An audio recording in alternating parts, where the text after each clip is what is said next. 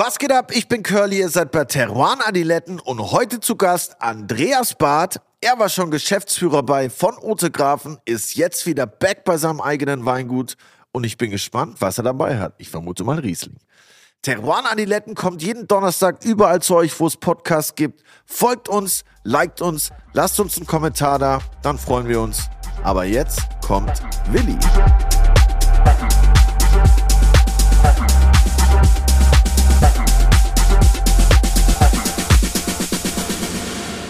Auch ein herzliches Grüß Gott von meiner Seite. Ja, servus. Heute sehen wir mal in meinen, also nicht in meinen, aber in den heiligen Hallen, in denen ich mich sonst schon mal rumtreibe. Wie findest du denn hier so? Ja, Location-Wechsel. Ich finde es hier sehr nice, muss ich sagen. Schön Wasser da vorne. Das Wetter könnte besser sein. Ziemlich bewölkt heute. Ja, das stimmt. Das liegt aber an Berlin. Aber wir freuen uns sehr, dass wir heute im Studio von Weiß abchillen, abtrinken und abhängen können. Hängen hier auch ein paar Schallplatten von dir? Nee. Nichts Goldenes dabei von dir, oder? Die hängen daheim. Ah, okay. Aber warte mal, ich muss kurz überlegen. Nee, mit Weiß hatte ich noch keinen, also mit der, wir, die schreiben ja nicht nur Songs für Weiß, sondern auch viele andere. Wir haben schon ein paar erfolgreiche Songs zusammen gemacht, aber es ist leider noch keiner Gold gegangen. Deshalb jetzt meine Bitte, regelt das Weiß. Du. nee, Spaß beiseite, es ist auf jeden Fall hier ein richtig geiles Studio. Ich bin hier echt äh, des Öfteren und ich feiere auch den Blick nach draußen hier sehr. Ein bisschen aufs Wasser gucken, das ist immer wie Wellness für die, für die Augen auf jeden Fall. Und ja, wir haben auch schon was, äh, eine Grundlage zu essen bestellt. Ich weiß zwar noch nicht, was hier gleich eintrudeln wird, aber es wird auf jeden Feinsten Fall. Burger wird es heute geben. Ah. Und wir waren ja auch schon mal hier mit dem Toni. Toni, die. Tony Dö! Ja, da wird es auch auf jeden Fall noch ein Nachspiel geben. Vielleicht gibt es da noch was Goldenes. Das könnte mal ja durchaus sein, weil ich werde noch nicht zu viel verraten, aber Tony D und ich werden uns demnächst äh, hier in der Gesangskabine nochmal wiedersehen. Nachdem du ja früher statt goldene Schallplatten immer goldene Bratwürste bekommen hast für deine missglückten Anbratversuche in diversen Diskotheken. Ich habe ja goldene Bonks habe ich ja bekommen damals, weil ich der Einzige war im Umkreis von 20 Kilometern, der es geschafft hat, diesen Kopf durchzuziehen. Da wurde ich mal eingeladen von Jüngeren, die gesagt haben, boah krass, guck mal, der kann so viel kiffen. Und dann haben die mir immer das Sweet gesponsert und ich habe vor ihren Freunden das weggekifft. Dann war ich wie so ein Kiffstar im Dorf. Das war echt ganz chillig. Kiffster. Kiffstar. Ja, ist eine geile Marke eigentlich. Kiffstar. Alter Schwede. Ja, und äh, ich bin auch froh, dass ich jetzt demnächst mal bald äh, kurz in den Urlaub abtauchen werde. Ich weiß noch nicht, äh, wie sehr urlaubig es wird, aber ich bin auf jeden Fall weg. Das ist schon mal gut. Weg ist immer gut. Der Winzer, den wir heute da haben, der ist auch so ein bisschen im Urlaub. Echt, wieso das? Der ist so ein bisschen im Arbeitsurlaub. Der hatte zwei Stellen. Der war Geschäftsführer bei unserem letzten Gast, beim Günther Jauch, Oha. von Ottegrafen.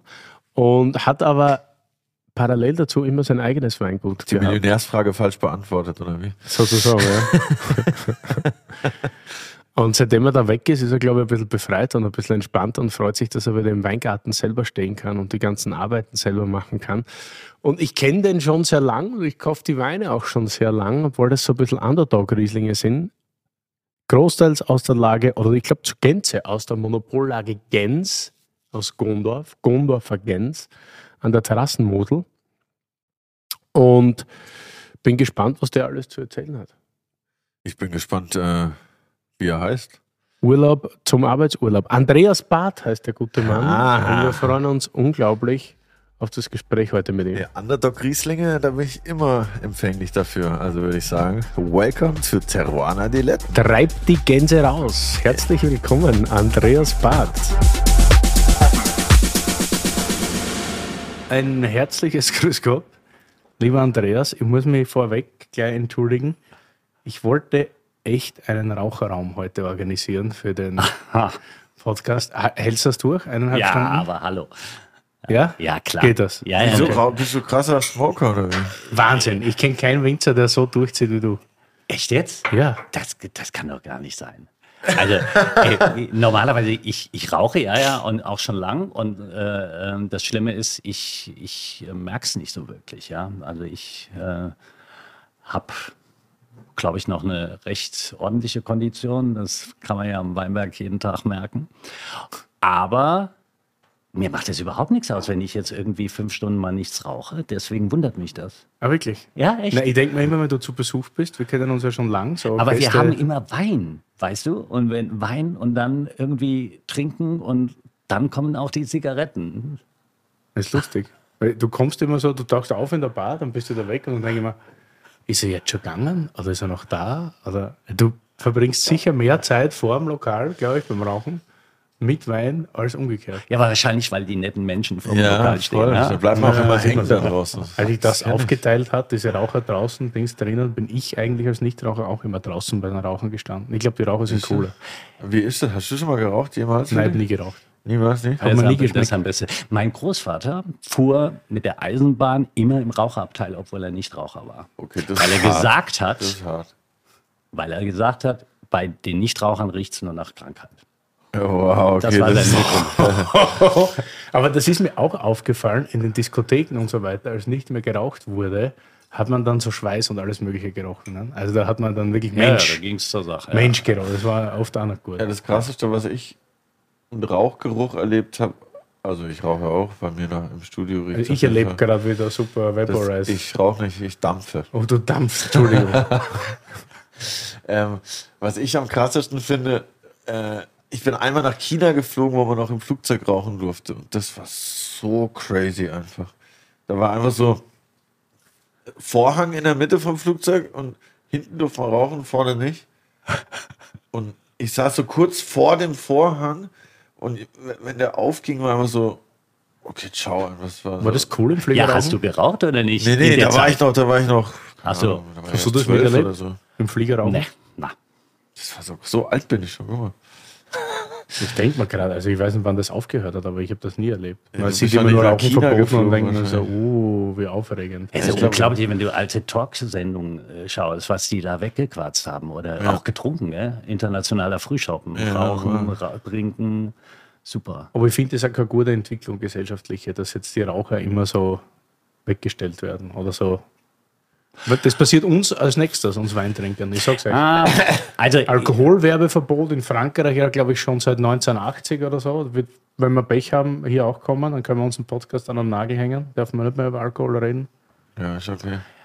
Ja, also es gibt die Tendenz richtig, aber ich- ich meine beim Rauchen, ich, zum Beispiel, ich habe nie zu Hause geraucht, innen, ja, nie. Also ich kann diesen Geruch äh, ums Verrecken nicht ausstehen. Und Also du gehst dann auch nicht vor die Tür. Immer vor die Tür. Ach so, schon, immer, okay. immer, schon immer.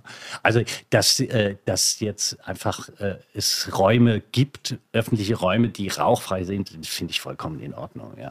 Es bleibt, bleiben, also ich fühle mich jetzt nicht als letzter Mohikaner in irgendeinem Reservat, ja. Ich weiß, meine, meine, meine Jugend, Jugendkneipe, das war so ein enger Schlauch, wenn du da reingegangen bist oder äh, äh, einmal, einmal geguckt, wer da war und kamst, kamst wieder raus, du hast gerochen wie ein Aschenbecher. Ja, Wahnsinn. ja, Das ist das einzig Nervige, die Kleidung und so. Boah.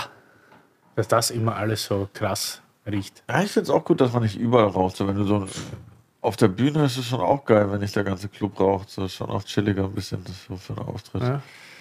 Aber im Backstage ist egal. Gut. Aber heute trinken wir ja. Ne? Also, wie gesagt, wir, wir werden das aushalten jetzt eineinhalb Stunden.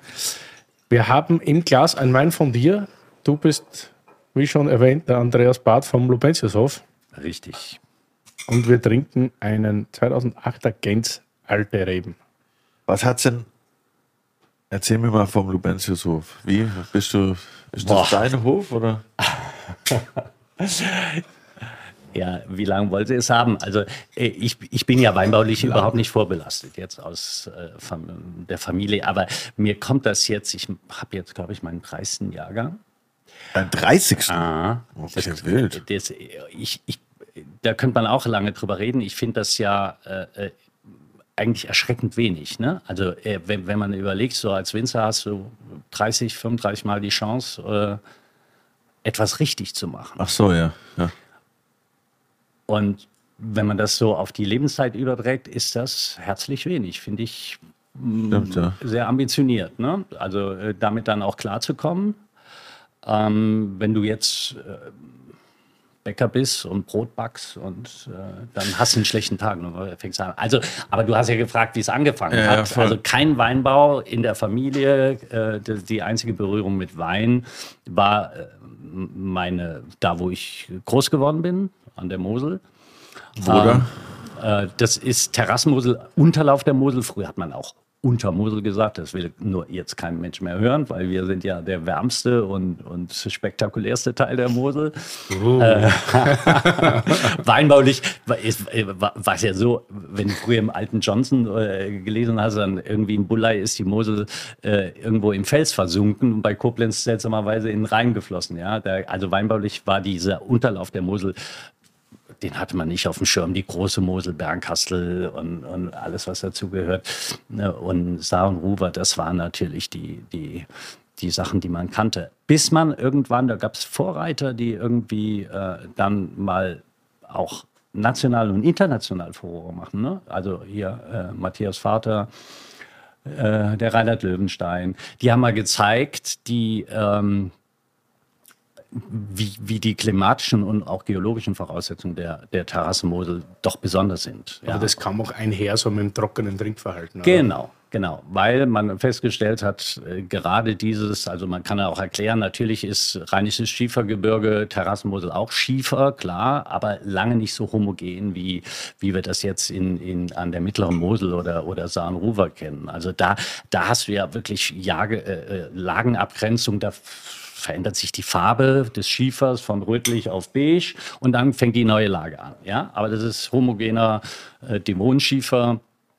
Wir haben eine Besonderheit, wir haben den, den, den Lacher Seevulkan im Rücken und da hat es richtig geknallt. Also das erdgeschichtlich ja, gerade mal 13.000 Jahre her, also ein Wimpernschlag mit Ascheregen bis Nordafrika. Und das hat diese, diese Schieferformationen, äh, die bei uns genauso homogen waren, wie, wie, äh, wie an der Mittelmosel auch, verbacken halt mit tiefen Sedimenten, gehoben, äh, Quarzite, äh, wirklich auch vulkanische Gesteine, alles das gemischt. Und die Mischung, die macht mit einem besonders heißen Mikroklima, was wir haben, letztendlich gut. Wir können darüber reden, wie lange das gut geht mit dem Heiß. Ja, also aber da, als es anfing, äh, 80er, 90er Jahre, war das echt ein Vorteil für trockene Weine. So, aber die Ursprungsfrage war eine ganz andere.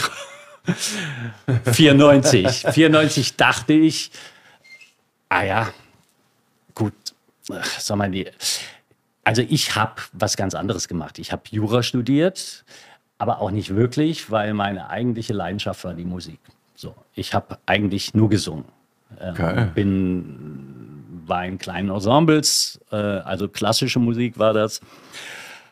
Und das ist nach wie vor auch meine eigentliche große Leidenschaft. Äh, ja, was für, Klasse, was für klassische Musik denn äh, zum Beispiel? Ensemblegesang, also äh, vornehmlich halt, äh, äh, ja, das, das fängt irgendwie mit Spätrenaissance an und, ja. und die Klassiker halt. Also das, was man, was man so kennt. Aber äh, das war mein, meine, meine eigentliche Leidenschaft. Oder was heißt eigentlich meine Leidenschaft? Ja.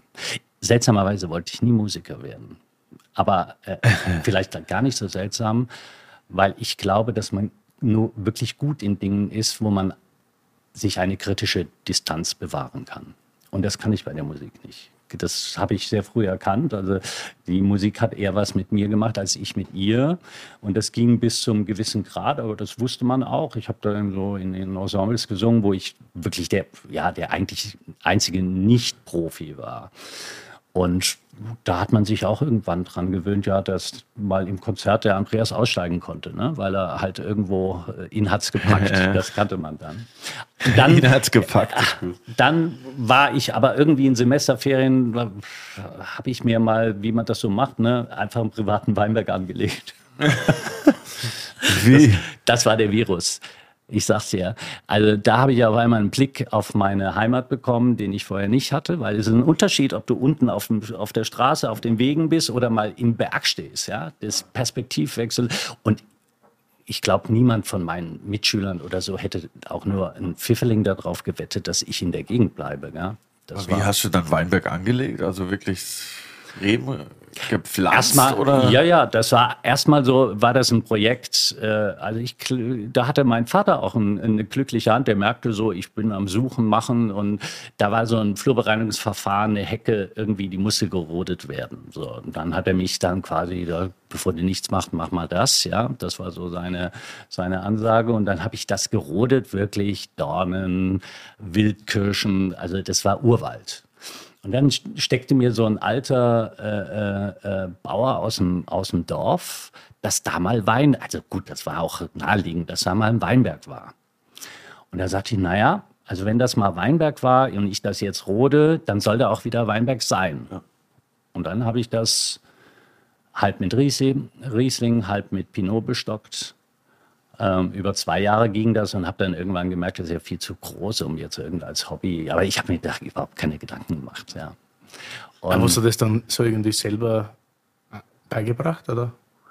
Naja, das war ja der Anfang. Also ich war ja noch gar kein Winzer. Ich habe einfach diesen Weinberg gepflanzt, weil ich dachte, man pflanzt jetzt mal einen Weinberg. So, ja, das ist also äh, ähm, war vollkommen naiv und schräg. Und dann hab ich, hat's mich aber gepackt, ja, dass ich einfach äh, sagte, naja, ist eine schöne Sache. Und eines war ganz entscheidend: Ich bin abends zufriedener ins Bett gefallen. Ja, ich war platt, ich war äh, äh, vollkommen fertig mit der Welt, aber ich konnte, war zufrieden, weil ich gesehen habe, was ich gemacht habe. Ja.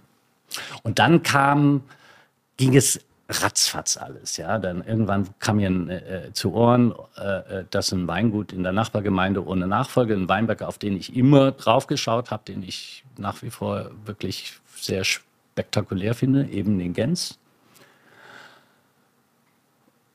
Und dann war ich innerhalb von zwei Wochen Winzer. Also Winzer war ich nicht, aber ich hatte ein Weingut. Das hast du dann gekauft? Auf Pump oder wie? Äh, gesagt, ja, äh, damals dachte ich, man muss zur Raiffeisenbank als, als Landwirt. ja, und, äh, ja, ja. Und dann, dann habe ich äh, einen Teil gepachtet, Teil gekauft und ähm, das war die Keimzelle. Aber keine Kunden, kein gar nichts. Also, äh, Aber lag das Weingut still oder wie kam das zu? Wie kamst du? Nee, er hatte einfach keine Nachfolge. Das war damals an der Mosel, war das halt wirklich oft. Ja. Okay. Wie viel war das damals? 2,8 Hektar. Ja. Überwiegend eben Gens. Mhm. Und Gens ist irre. Gens ist ja, das stand damals schon in so einem kleinen Johnson drin. Äh Curly, Wein, das Wörterbuch. Der kleine Johnson. Der kleine Johnson ist ein bekannter Weinführer. Er ist die deutsche Ausgabe des weltweit renommierten Hugh Johnsons Pocket Winebook das jährlich aktualisiert wird und als eine der verlässlichsten und umfassendsten Quellen für Weininformationen gilt. Oha. Das Buch des britischen Autors und Weinbabas Johnson bietet detaillierte Informationen zu Wein aus aller Welt, einschließlich Beschreibungen von Weinregionen, Rebsorten, Weinproduzenten und individuellen Wein. Er enthält auch Bewertungen und Empfehlungen, die sowohl für Weinliebhaber als auch für Fachleute in der Weinindustrie wertvoll sind. Curly, over and out. Wurde da schon zu den fünf Grand Crus der Terrassenmosel gezählt. Das Problem ist, oder was heißt das Problem? Er ist von diesen großen Lagen entschieden die allerkleinste. Und er hat keine normale moselländische Besitzstruktur. Das heißt, irgendeinen guten Weinberg teilen sich äh, zehn Winzer, ja, oder Wilner Sonnenuhr, da sind Parzellen, äh, die haben schon Erbfäden ausgelöst, ja, äh, Handtuch groß. Und das gab's nicht, weil das ist der Hausberg der für, tatsächliche Fürsten von der Leyen. Und durch eine geschickte Politik äh, entging sie so diesem, diesem napoleonischen äh, äh, Erbrecht, was ja links der Mosel eingeführt wurde. Das heißt, erklär mal kurz bitte.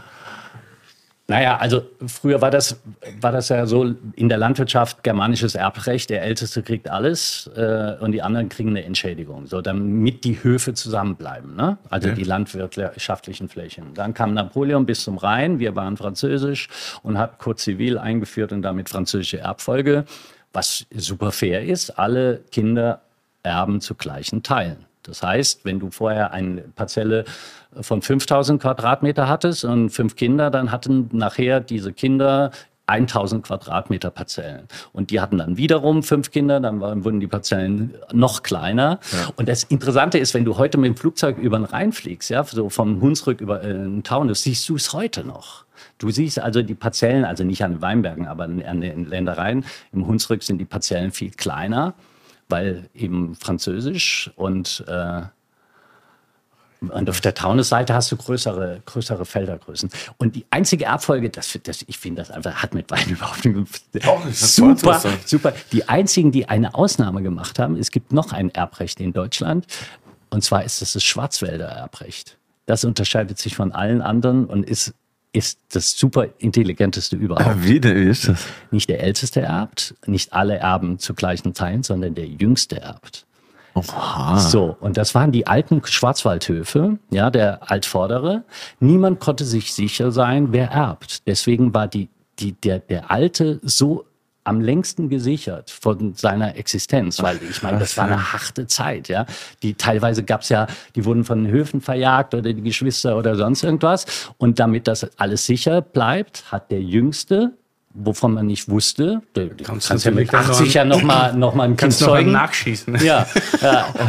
Also konnte keiner sicher sein bis zum Schluss, wer überhaupt das Ganze mal erbt. Hart, aber nicht sehr, sehr pragmatisch. Ne? Das waren die Zeiten. Wo waren wir? Weinbauer. Krass. Du hast, ja, du hast dann da 2,8 Hektar genau. in Gongo Genau, damit hat es angefangen, ja. Im Gens, ja. Und das waren wirklich tatsächlich zwei Wochen. Ja, ähm, und wie groß 94. ist es jetzt? Ich bin dann gewachsen auf vier, viereinhalb. Ich war immer klein. Finde ich super. Ähm, vier Hektar, bisschen mehr. Und dann kam ja eine, eine Tätigkeit äh, dazu, Beratung. Ähm,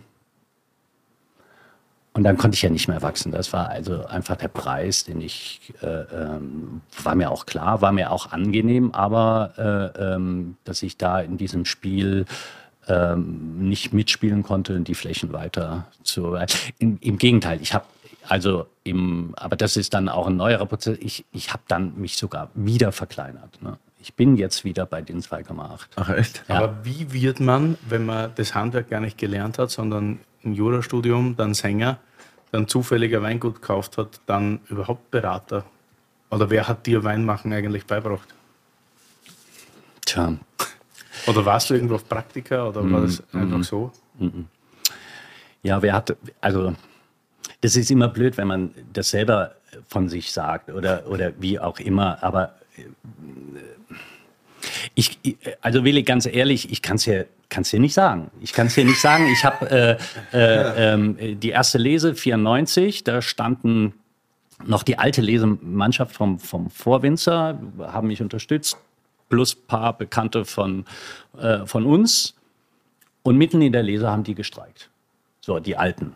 Die machen wir nicht mit, den Scheiß. Gell? Also ich stand, ich stand dann im Weinberg und fing dann erstmal an, es fing schon damit an, dass ich gesagt habe, morgen beim Nebel gehen wir nicht lesen. Ja, wir warten, bis der Nebel, äh, Nebel sich gelichtet hat und die Trauben trocken sind. Äh, Bodentrauben, also alles, was auf dem Boden vorher gefallen ist. Und ich habe denen immer gesagt, es hat einen Grund, warum das passiert. Ja, es, es ist nicht, also wenn ich natürlich sehe, okay, die ist jetzt gerade, äh, hat der, mein Vorleser dem im Hintern äh, äh, abgerissen, ja, weil er nicht aufgepasst hat, dann dann darf man die auch nehmen, ja. Aber äh, und das haben die nicht mitgemacht. Dann stand ich da mitten in der Lese erstmal ohne, ohne eine vollständige Lesemannschaft. Hab dann äh, ganz schnell Freunde akquiriert und dann ging es weiter und dann habe ich das ins, ins Fass geknallt. Ja, geknallt, ja. Das war der erste Jahrgang, ne? Das war der erste Jahrgang. Und dann war ich ziemlich frech und habe aus dem ersten Jahrgang, also nochmal, der Altwinzer hat auch nicht reingeredet. Es, ich, ich glaube, es, ist, es hat zwei Seiten. Also wenn man wirklich nicht familiär eingebunden ist in, in, in Weinbau, das, äh, es gibt ja Väter und Mütter, die, die können das, die können eine gesunde Übergabe leisten und mhm. halten sich dann raus. Und, und äh, wenn sie gefragt werden, stehen sie da. Äh, aber es gibt ja äh, auch viele so, so, so Dinge, ja, das haben wir jetzt schon, äh, da hat dein Großvater schon so gemacht, das machst du jetzt gefälligst auch. Also ich hatte ja den Vorzug, wirklich frei zu sein. Wirklich frei heißt immer, hat immer zwei Seiten. Frei heißt äh, äh, natürlich zu seiner Unerfahrenheit zu stehen, aber auch wirklich sich mal neue Gedanken machen zu können. Die Welt hat ja jetzt nicht darauf gewartet, dass ich in die Wein da reinkomme, ja, und, und, und zu diesem Ozean von Wein äh, noch ein paar Tropfen dazufüge. Das ist ja Quatsch. Aber ich habe halt so gewisse Dinge, die mir klar war, was mir von vornherein klar war. Also wenn ich schon in diese Terrassenlagen gehe, dann will ich einen Wein machen, der auffällt.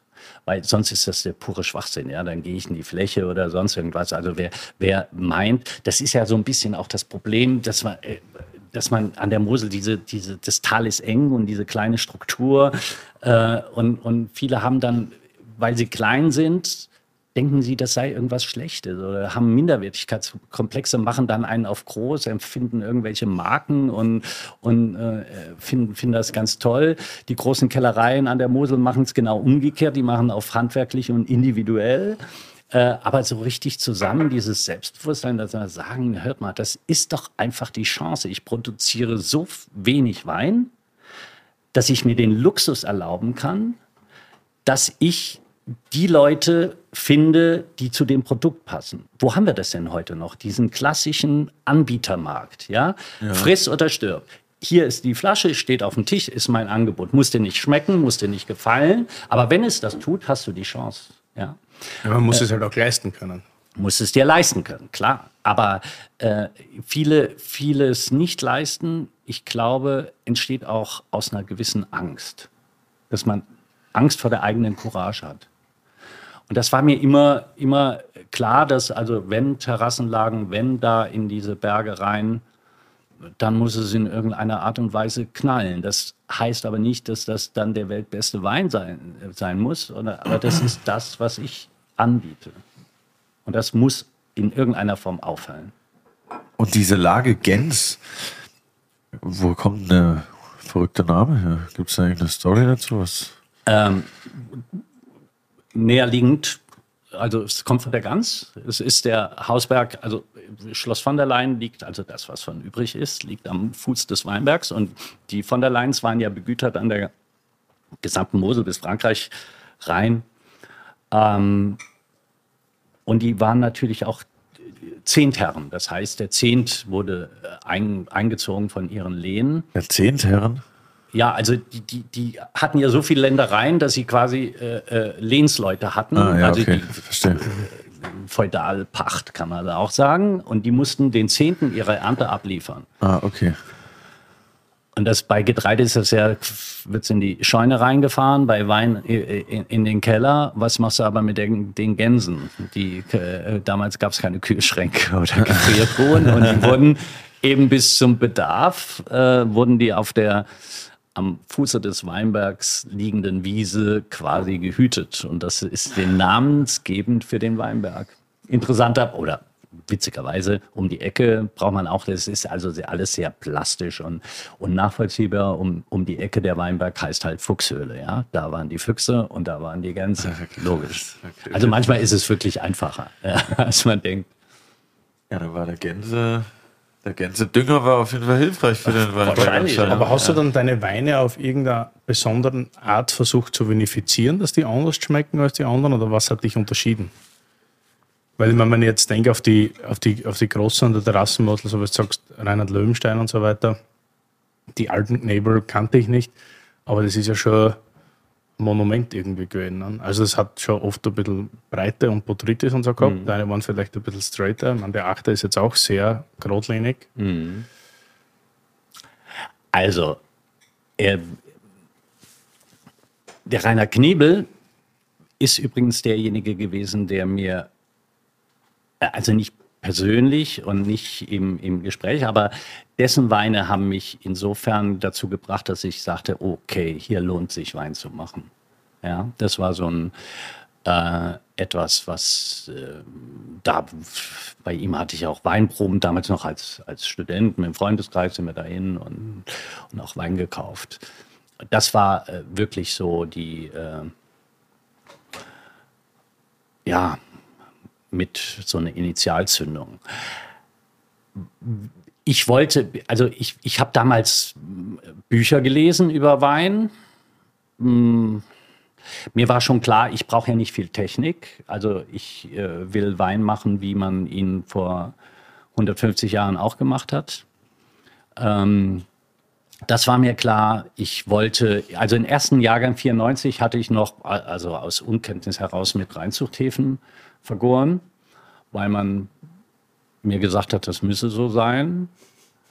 Und ab 95 habe ich dann aber auf Spontangärung gesetzt. Und jetzt kommt der Punkt, und zwar ausschließlich. Also seit 1995 hat kein Päckchen Hefe mehr den Keller auch nur geschlossen gesehen. Und dann lernt man natürlich sehr viel. Das ist ähm, einfach ein Prozess, der, der durch nichts letztendlich äh, anderes zu beeinflussen war als durch Zeit.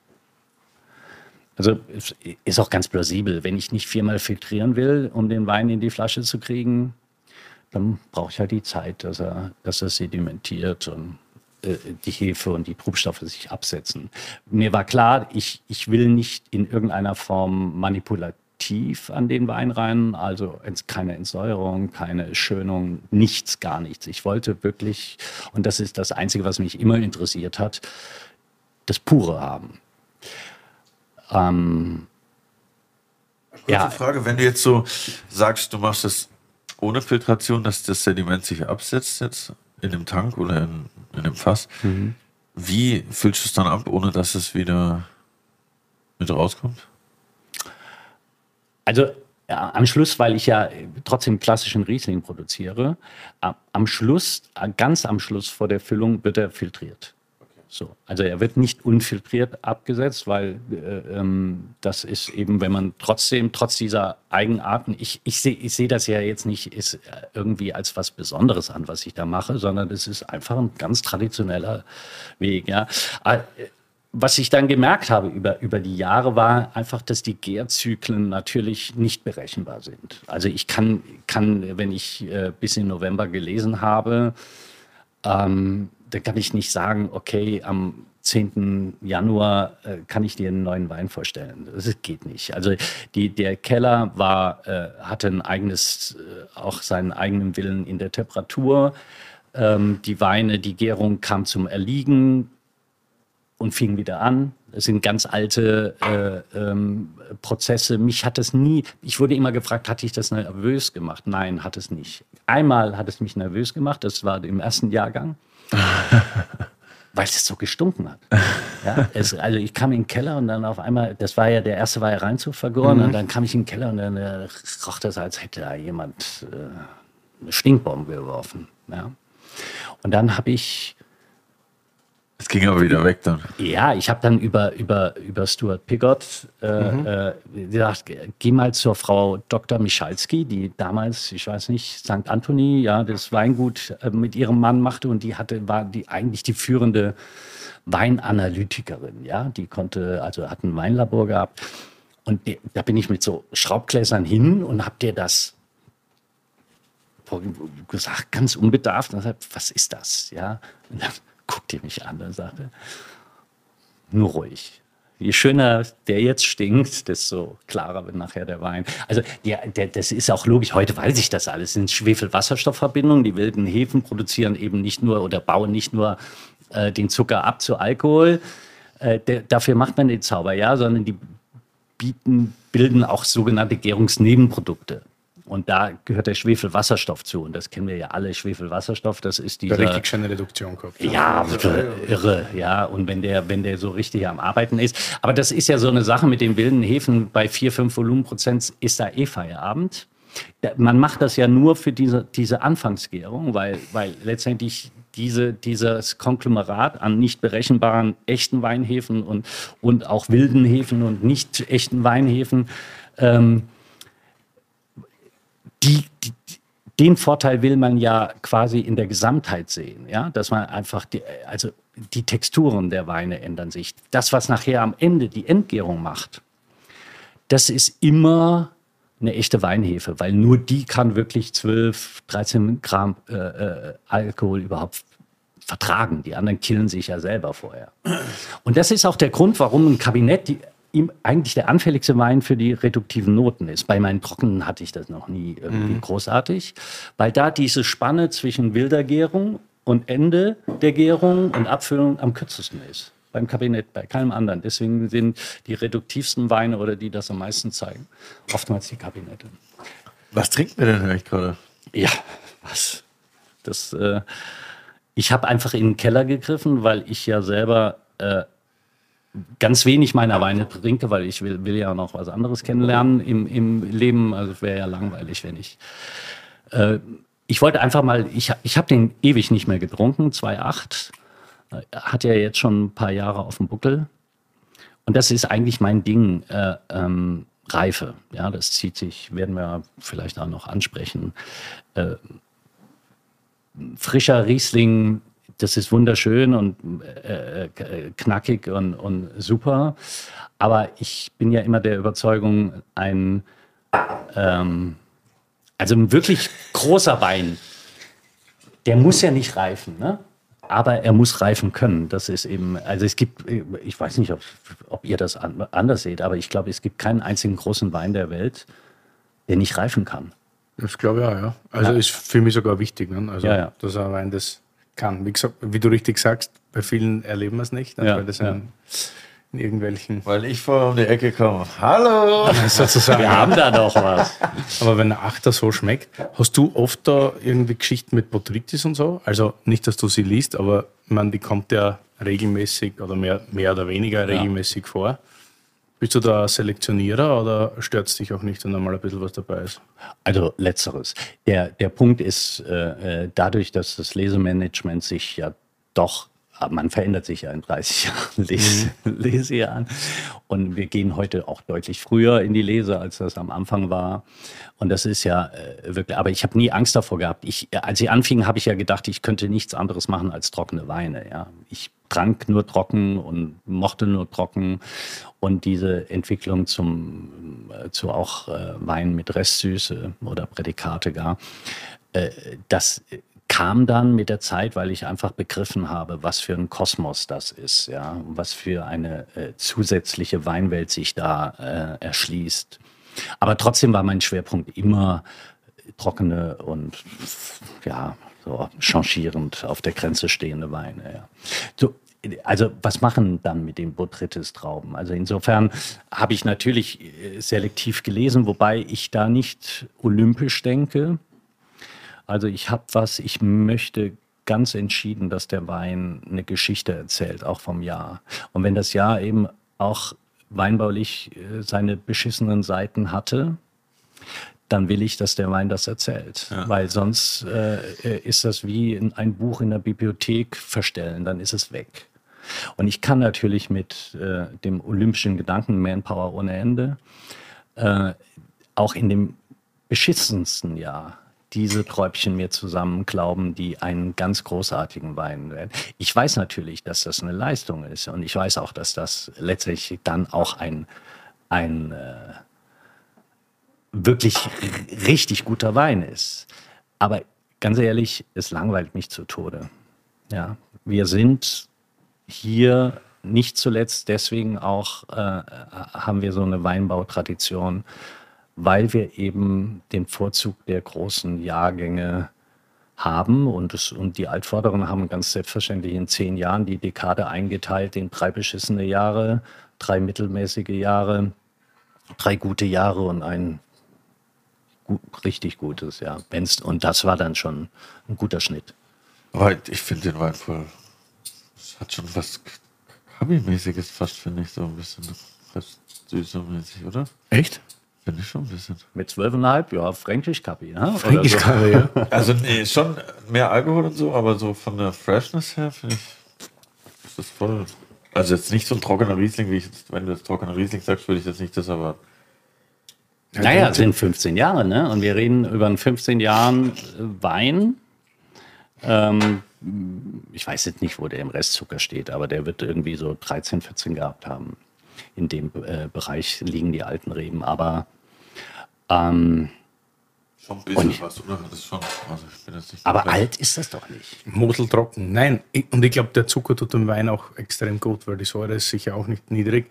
Und ich finde die Balance und so weiter, dass der jetzt schön trinkig ist und so jugendlich wirkt, ist sicher das, dass das so eine schöne, so eine schöne Balance hat. Das ist gerade so, das wirkt nicht fett, Genau. aber du merkst, dass so leichte, so ein leichter Wumms da ist. Schallert schon ein bisschen mehr wie Kaffee, das stimmt Ja. auf jeden Fall. Aber wie ist denn die, die Gens aufgeteilt? Das ist jetzt von den alten Reben. Was gibt es denn da noch? Naja, also um der Wahrheit Ehre zu geben, ich könnte, glaube ich, auf jeden Wein, äh, den ich produziere, alte Reben draufschreiben. Ja. Aber ich brauche ja irgendeine Differenzierung, weil ja der, der Hauptbestandteil äh, äh, meines Weingutes ist Gens. Und ähm, Hast du kannst du das dann selber einfach sagen, okay, das, da schreibe ich jetzt alte Reben drauf, das ist Ja, ja, natürlich. Weil ihr, also ich, ich, ihr- die Weine werden ja gelesen. Also das ist eigentlich ein, ein sehr, äh, sehr schöner Umstand. Ne? Also ich habe äh, diese, diesen Riesenflatschen am, äh, am Stück, was ein absolutes Unikat ist in unserem Bereich. Das, das äh, habe ich eben nicht ganz äh, zu Ende erzählt. Ne? Aber äh, der Gens eben ist fast eine Monopollage. Und wenn du jetzt zum Beispiel in die äh, wirklich berühmte Lage bei uns um die Ecke ist der Uhlen, äh, da hast du 30 Eigentümer im Weinberg. Wenn da zwei, drei richtig, richtig gut sind oder fünf, reicht das, um die Reputation äh, in die Welt zu tragen. Ja, ja, verstehe. Und Wo- kann wovon der eine mal schwächeln. Ja, genau. Bei einer Monopollage ist die Lage auf Gedeih und Verderb dem Bewirtschafter Ja, ausgeliefert. so. Ist der scheiße, wird die Weinbergslage vergessen. Ist, ist der gut, wird die Reputation wieder steigen. So. Ähm, ich bin froh, dass sie wieder gestiegen ist und dass man heute äh, der- der Lage wirklich auch das äh, ähm, wieder zubilligt, was sie, was sie zweifelsohne hat. Und das die, die ist wirklich, sind alle Reben uralt. Es gibt aber so mittlere äh, äh, Terrassen, wo ich immer meine Spezial, Spezialitäten machen. Ob das die alten Reben ist oder was wir gleich probieren, S oder, oder Gens oder Ja, du bist schon. Spielkind. Nicht? Auf der einen Seite schon Tradition so ein bisschen und deine Machart von Weinen. Auf der anderen Seite gibt es für mich Gefühl, ich verfolge das Ganze jetzt, glaube ich, seit 2010. Oha. Ja, echt schon lang. Da war ich in Ja, der Fischerklause. In der Genau. Fischerklause habe ich das erste Mal die erste Weine probiert. Begegnung mit Willi. Ich glaube, Habe ich gefeiert, eigentlich von Anfang an, Ja. weil es immer so, wie gesagt, schlank, präzise war und auch so auf eine gewisse Art trocken. Also jetzt die achte alte Reben nicht, aber sonst war das immer ein bisschen anders. Halt wirklich, wie du sagst, dass die Weine aus der Region.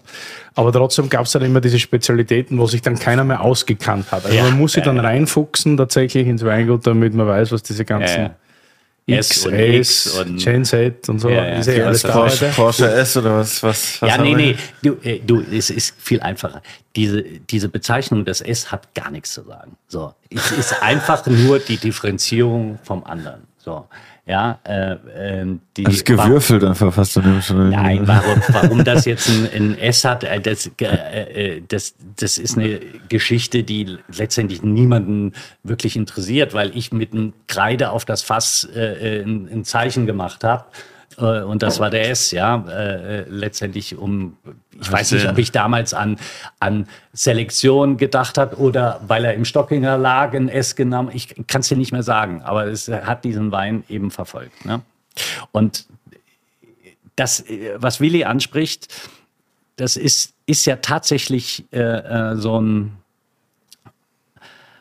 ja, ich, ich habe ja ein ganz schmales Sortiment und, und es ist witzig, wenn man bei einem schmalen Sortiment für, für Unruhe sorgt und für, für mangelnden Durchblick, weil ich produziere ja mal gerade fünf oder sechs Weine im Jahr. Ja, das ist ja nicht unübersichtlich. du meinst, dass man Da- denkt, das ist eigentlich da- größer, das Sortiment, als es ist. Ja, also der, der, der Punkt ist, ich, ich, ich mag es ja wirklich gerne klar und einfach und reduziert. Ja, ich hasse volle Räume, ich hasse Speisekarten mit mit 300 Positionen. Ich krieg da einen an mich. Ja, äh, und das, genauso ist es mit Weinlisten. Ja, das ist für mich dann irgendwann nur noch ja, ist es Selbstbefriedigung? Ich habe keine Ahnung. Oder Lokalkolorit, äh, da, dass man sagt, ich muss jetzt unbedingt diesen Ort noch äh, im, äh, äh, auf die Flasche schreiben. Aber mal ganz ehrlich, das wirklich Große ist ja vielleicht überschaubarer, als man denkt. Und äh, wenn man, wenn man, wenn man etwas gerade Weine, die, die Weindifferenzierung zu weit treibt oder weiter treibt, dann kann immer noch jemand kommen und das noch weitermachen. Ich, ich sage, ich bin Produzent, mache eine Lage und biete 20 Weine an. So. Dann kauft sich einer diese 20 Weine aus dieser Lage und dann macht er weiter dann schüttet der mal aus diesen 20 Weinen, macht er 40. Ja, wo hört es auf? Also, das ist jetzt rein, so, fiktiv. Ja, rein fiktiv. Also dieses, dieses, äh, diese, die, also das ist genauso wie, wie ich sage, dieses Olympische in der Selektion lehne ich ab. Natürlich gibt es eine Selektion, aber bis zu einem gewissen Level. So, dass die sich schon noch unterscheiden müssen, dass es halt genau. Sinn macht, die sich so. anders zu nennen halt so. Und da ich immer so eine Experimentierader oder Spielader, wie du eben gesagt hatte, gab es immer Weine oder Partien im Keller, die ich mich lange nicht getraut habe, so als Weine auf den Markt zu bringen. So ist der X zum Beispiel äh, in Elf entstanden. Mhm. Also ein Wein, der, der an der Mosel, das war damals wirklich outstanding. Ein Wein, der keinerlei Restzucker hat, was es an der Mosel eigentlich nicht gibt oder gab vielleicht in irgendwelchen Kellern, aber so am Markt gab es das nicht. Äh, und ich hatte, natürlich kennt das jeder Winzer, er hat so ein, so ein Fass im Keller, äh, ganz durchgebrezelt und das geht dann halt ein in irgendeine Cuvée aus dieser Lage. Äh, was ja auch wichtig ist, dass man gewisse Spielarten auch zusammenbringt. Und ich habe dann einfach mal gesagt, ich finde das, ich, ich möchte den Wein reduziert haben auf das, äh, ähm, auf den, letztendlich auf den Schiefer, ja, auf den Boden. Und bei trockenem Wein äh, ist es natürlich auch irre. Wir haben ja wirklich nur zwei Aromenträger im Wein. Ja, das eine äh, ist der Alkohol und das andere ist der Zucker. Säure bindet keinen Geschmack, äh, äh, keine Aromen, die viel beschworenen Mineralstoffe eben auch nicht. Wenn überhaupt, dann, dann werden sie manchmal bitter wahrgenommen, aber sie sind keine Aromenträger. Was passiert eigentlich mit dem Wein, wenn ich ganz gezielt den Zucker als Aromenträger komplett eliminiere? Und dann habe ich nur noch Alkohol, der der quasi Geschmack tragen kann. Und das ist halt bei Schiefer, kann das sehr anstrengend sein. Ne? Also Schiefer ist sicherlich sehr, sehr anspruchsvoll in, in seiner puren Form, was aber bei diesen Prädikaten, Kabinetten, Spätlesen auch zugutekommt, weil die, äh, diese, diese Komplexität des Schiefers bringt dann mit der Süße den Wein zum Schweben. Ne? Ja, also das bringt ein bisschen Edginess auch ja, so rein, genau. sonst ja. wird es plump. Es wird nie aber das war ja, als bei dem Gens X, das war ja schon ein bisschen, also war Wein für Masochisten. Ja. So ein bisschen. Aber Ja, er war sehr gut. Also ich fand, ich fand ihn ultra geil. Ja, das war nur Säure, Stein, das glaubt, du leckst einen Stein. Also das war wirklich so ein bisschen. Wow, Ja. wow. Aber das war, war eine coole Geschichte. Was glaubst du? Quark oder was? ich bin, ich, vielleicht ist es jetzt der Unterschied, weil der hat, hat Holz, ja. Ich muss mal. Aber ich hätte jetzt keinen Quark. Ich glaube, es ist jetzt der, der Ein bisschen ist der S, ja. Der, also. Holzgerbstoff so ein bisschen, aber, Mhm. aber Quark Ja. hätte ich da nicht. Der ist viel trockener wieder. Ja, der ist trockener Ja, Stand. der ist, der ist wieder, das ist ein komplett trockener. Ne? Das ist, ähm, Brav Curly. Krass. Top. ja. Du, wie, wie ging das dann eigentlich, so ein kurzer Schwenk, dass du dann, du hast, ja- warst ja auch Geschäftsführer diverse Jahre für, von Ottegrafen. Aber ich dachte ja, also das ist ja, wir kennen uns ja schon lange, aber ich wusste ja nicht, dass du doch keine Ausbildung hast oder keinerlei Ausbildung. Wie kommen wir da zu so einem Job? Naja, also bevor ich ja Geschäftsführer bei Otegraven, das war ja die, die letzte Episode, auch wenn die äh, lange dauerte und sicherlich super spannend war. Ich kam zu Otegraven 2004. Und zwar war die damalige Eigentümerin äh, Heidi Kegel, ähm, die war befreundet oder das war so eine Grand Dame. Ich weiß nicht, hast du sie mal kennengelernt? Leider nicht. Ne? Eine grandiose Frau. Also wirklich eine Grand Dame in der, in der Weinszene. Äh, ich habe ihr so unendlich viel zu verdanken, auch, auch menschlich. Ja, das ist eine, eine wirklich wahnsinnige Erscheinung.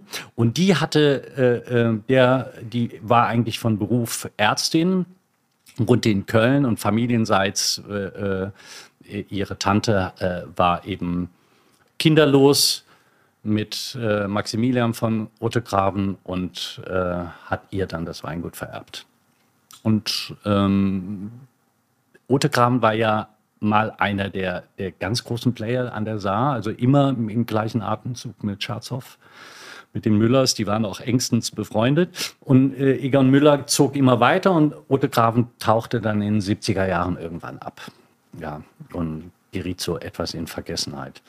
Und die hatte einen Betriebsleiter und der wurde abgeworben. Dann war die äh, Heidi wirklich äh, ähm, auf der Suche, hatte auch viele Bewerbungen, war aber mit einem gemeinsamen Freund, Bekannten befreundet und rief den irgendwann Weihnachten an und sagte, du, ich brauche einen, einen, neuen Betriebsleiter, der ist abgeworben worden. Ähm, und dann hat, ohne mein Wissen, hat äh, äh, derjenige dann äh, so gesagt, ja, ich frage mal rum, ich habe da so einen in dem Auge. Ja, und der rief mich an und das sagte ich, ja, was, äh, Daniel, was soll ich? Äh, ich habe doch ein Weingut. Ja, das, also ich, mir stand überhaupt nicht der Sinn, jetzt irgendwas äh, Neues zu machen. Und dann sagte er, ja, fahr doch mal hin und schau dir das Weingut an und vielleicht ist es ja, fällt dir dann irgendwas ein oder ein Konzept. Und dann fuhr ich da, das war wirklich, das ging auch knall auf Fall, Weihnachten telefoniert, irgendwie im Tag voll Silvester da hingefahren und da stand Heidi mit ihrem Mann in der Tür und irgendwie war das Liebe auf den ersten Blick. Also wir redeten drei Stunden und ähm, sie sagte, ich kümmere mich jetzt darum, ein, ein Konstrukt, das Ihnen, damals waren wir noch per Sie, ermöglicht, hier die Verantwortung für den Wein zu übernehmen.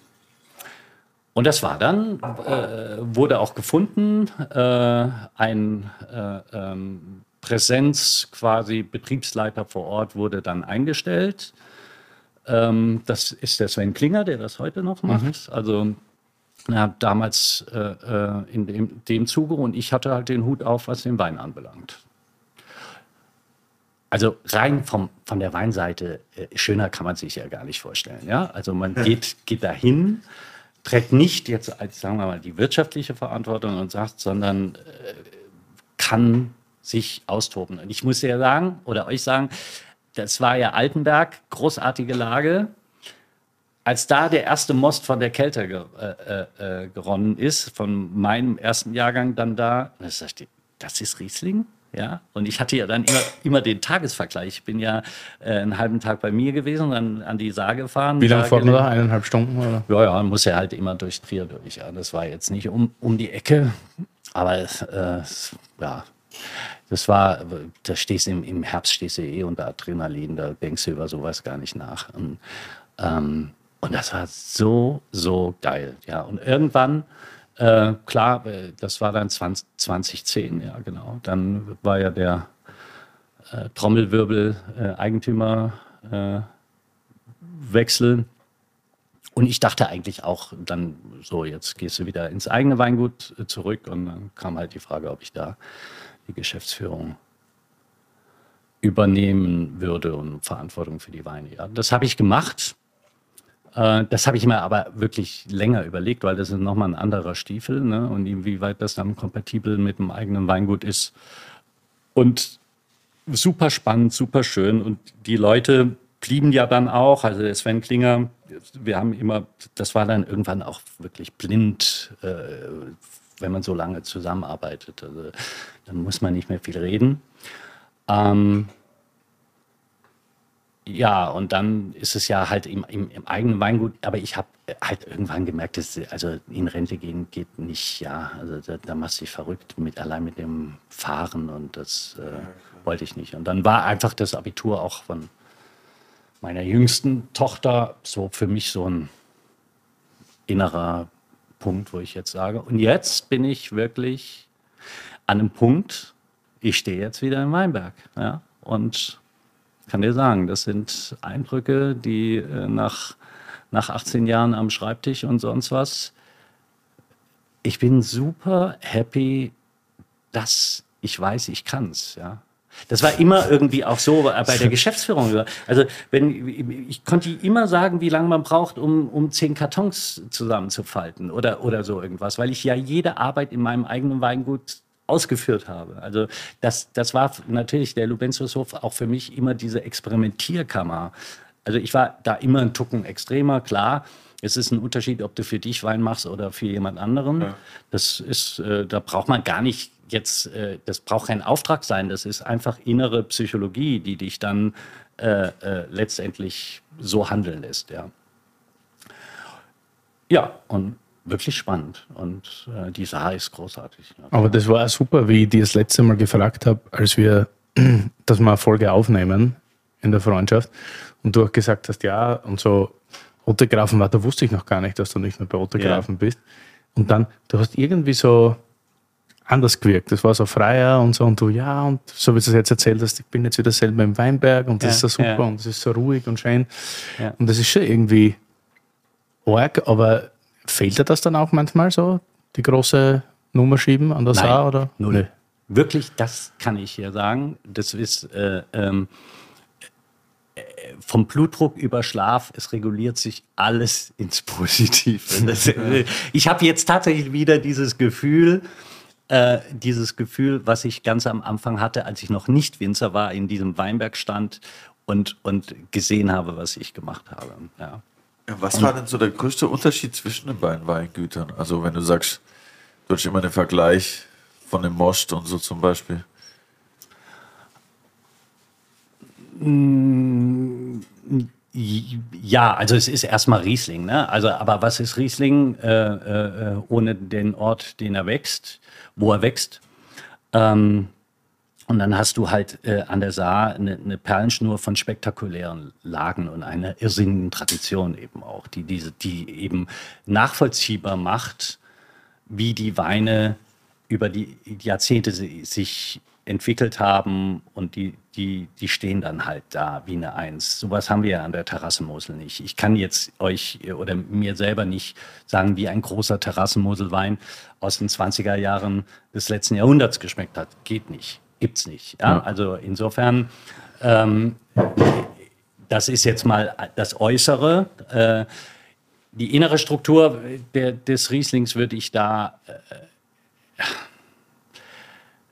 viel mehr auf der Fruchtseite äh, äh, sehen als, als viel klarer, viel, ja, die Reife ist ein bisschen reduzierter logischerweise äh, als bei uns im, im, an der heißen Terrassenmosel. Und das für mich Spannende war, und da kommen wir wieder auf die Jahrgänge, ist wie so ein Pendelschlag. Ich habe es gab Saarjahre und es gab Moseljahre. Ja? Und, ich, und irgendwann kannst du es auch an der Flasche eben schmecken. Es gab ausge wirklich Jahrgänge, wo ich sage, da hat die Mosel speziell dann auch die Terrassenmosel, die ich dann ja überblicken konnte, äh, die Nase vorn oder hat mir besser gefallen, sagen wir mal so. Das ist nichts Objektives. Ja.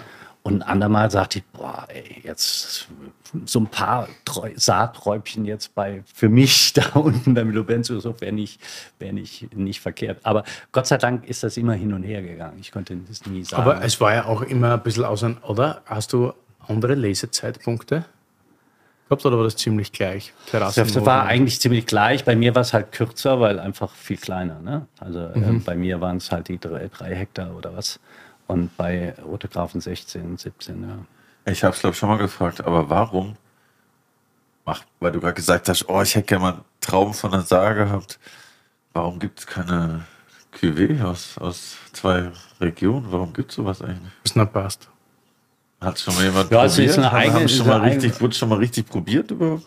Naja, dann, äh, nee, das wurde nicht probiert. Und ich glaube, also die Regionalität ist ja etwas, weißt du, wir beschäftigen uns jetzt seit, ja, seit einem Jahrzehnt damit, das Profil ja. deutscher Weine zu schärfen. Schon, aber das ist ja trotzdem eine Region, das ist ja nicht Hamburg. Nee, nee, und, und nee, nee, nee, nee, nee, nee. Also ich glaube, die, die Saar hat mit der Terrassenmosel genauso wenig was zu tun wie, wie die hinteren Hänge vom Rheingau äh, ähm, mit der Saar. Ja, also das ist, äh, das sind, ist, schau mal, die Mosel, das meander, meandert ja darum und wenn du die lang ziehst, von Koblenz bis Trier, kommen da 250 Kilometer raus. Ja, und dann haben wir den, die ein, verschiedenen Einflüsse der Böden, wir haben die Mikroklimaten, die, die anders sind. Also, ähm, Okay, dann vielleicht nicht von der Mosel und der Saar, aber warum gibt es dann keine Terrassenmosel-Cuvée von allen Winzern? Das wäre doch krass. Die Ideen gab es mal. Also es gab ja mal so eine Organisation, Köche und Winzer an der Terrassenmosel und die hatten, das waren wirklich gute Köche, gute Winzer. Und da gab es tatsächlich mal so eine Idee, ein Gemeinschaftscuvée. Das ist ja schon krass. Ja, ja, ja. Also dem kann, könnte ich was abgewinnen. Also wenn das so auf eine Region, äh, die, die ein gemeinsames hat, klar.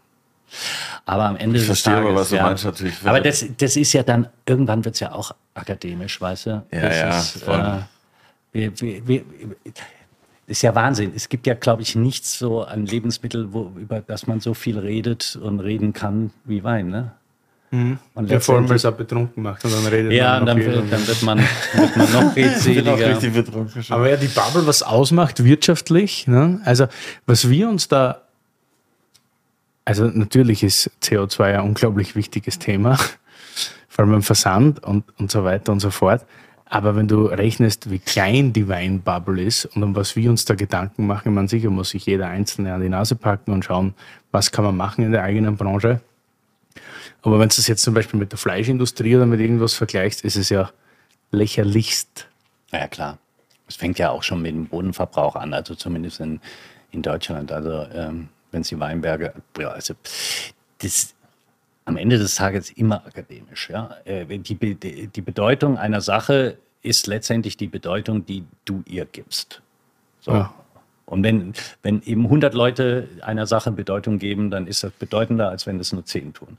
Und das, äh, das, letztendlich, das letztendlich lässt sich äh, eins zu eins äh, über den ganzen Hype Wein oder was angesagt ist oder was nicht. Also ich muss ehrlich sagen, das hat mich nie interessiert. Ganz, ganz, ganz ehrlich. Natürlich freut man sich mehr über Lob mehr als über Kritik. Aber ich war, ähm, ich war da immer sehr, sehr strikt. Und ich habe gesagt, wer seine Nase in den Wind hängt, muss damit rechnen, dass er einer draufkriegt. So, das ist, äh, ist ganz einfach. Ich mache Wein, andere schreiben drüber. Oder äh, das, das habe ich wirklich immer extrem entspannt sehen können. Ja, die Marketingorgel hast du noch nie gespielt. ne? Ich, ich bin auch keine Rampensau. Ich, also ich würde am, am liebsten, ja, ich weiß es nicht, aber äh, vermutet man jetzt, wir reden, ja? ja also ich, ich kann offensichtlich reden, aber, Ja, aber, aber ich muss es nicht. Das ist das Schöne. Ja. Also ich, ich, ich habe es wirklich gerne ruhig. Ja, das glaubt man nicht. Also ruhig nicht im von Sinne, dass ich äh, in dem Sinne, dass ich es gern langweilig habe oder oder sonst irgendwas. Aber ja, so im eigenen verhaftet sein, Musik hören, den eigenen Gedanken nachhängen, das sind, sind so meine Sachen. Und ich, ich äh, kann von Glück sagen, dass es nie, äh, der Wein nie für mich so eine zentrale Rolle hatte. Ne? Also innerlich, nie eine Das war aber auch immer angenehm, wenn man bei euch zu Besuch war, weil man hat so den Wein getrunken und fünf Minuten über den Wein geredet. Man hat dann aber immer auch super andere Themen gehabt. Ja. Und das habe ich sehr gern, wenn Finde ich man. auch immer sehr angenehm. Ja, also oft, oft ist dann so, wenn es dann sagst, oder wenn es Leute betitelst unter Freunden unter, oder unter Freund und dann kommst du zu dem und dann hast drei Weine, die du besprichst und dann ist Gesprächsthema irgendwie zu Ende, dann weißt du, musst was machen. Also entweder eine Flaschen Wein auf oder die Freundschaft quasi beenden, weil wenn es nur das eine Thema hast, ich meine, ist ja schön, dass wir uns alle irgendwie treffen. Ja, da, klar, Thema. das ist die Gemeinsamkeit, ne? es sonst nichts der gibt, Grund. ist halt irgendwie schwierig. Ne? Wir sitzen heute hier, weil es einen gemeinsamen Grund gibt und der heißt Wein. So, Ja. das ist, äh, aber, aber äh, äh, kann dir da nur recht geben. Das ist äh, also Menschen, die nur dieses monozentrale Thema haben und sonst Ja. sonst nichts. Ich, ja, also das und gerade heute.